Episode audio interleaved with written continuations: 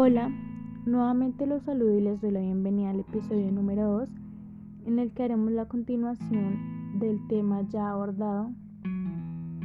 Para esto retomaremos la pregunta hecha al finalizar el episodio 1, la cual era, ¿han hecho justicia por todos estos jóvenes muertos o desaparecidos en Colombia en manos de la fuerza pública? Desde mi punto de vista, creo que realmente no. No se han tomado la más mínima molestia en hacer justicia por todos estos jóvenes muertos, por hallar los culpables de estos asesinatos, pero si se cambiara la situación, si los papeles fueran al contrario y fuese un policía el herido o muerto, creo que ahí sí habría justicia y de alguna u otra manera hallarían el culpable de tal asesinato. Pero desviando ya el tema más hacia un lado democrático o político, creo que muy bien todos sabemos que esto de la reforma eh, lo hacen principalmente por la quiebra en la que se encuentra el país, donde creo que solo se afecta a los estratos bajos o medios cuando los congresistas o mejor dicho los entes gubernamentales, tienen un sueldo realmente grande, con el cual podrían pagar hasta 40 sueldos mínimos. Personas que no saben ni cuánto vale una docena de huevos. Esto se ha podido evidenciar en entrevistas que se les han hecho a uno de estos.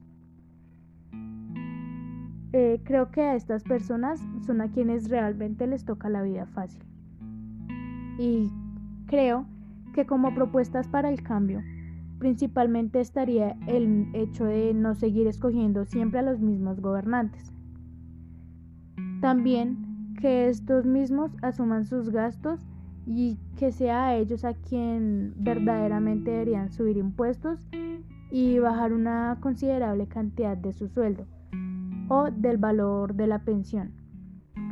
Mientras tanto, los jóvenes seguimos luchando por nuestro país pues somos nosotros el futuro de este. Y retomando una célebre frase de Jaime Garzón, que es, si ustedes los jóvenes no asumen la dirección de su propio país, nadie va a venir a salvarlo. Nadie. Este es un gran ejemplo para mí, personalmente, de que el Estado o el gobierno siempre nos quiere callar, como lo hicieron con el asesinato de dicho personaje, Jaime Garzón, y, como lo están haciendo ahora con todos estos jóvenes que ya son más de 40. Creo que estos jóvenes no murieron, a ellos los mató el Estado. Y sin contar también la gran cantidad de jóvenes que están desaparecidos.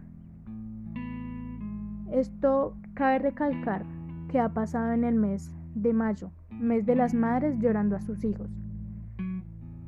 Y seguimos esperando la pronunciación del presidente Duque acerca del tema. Que no se pronuncie solo para autorizar a las fuerzas públicas de usar sus armas en contra del pueblo, sino dando soluciones y seguimos luchando para bajar todas estas reformas que lo único que hacen es perjudicarnos cada día más.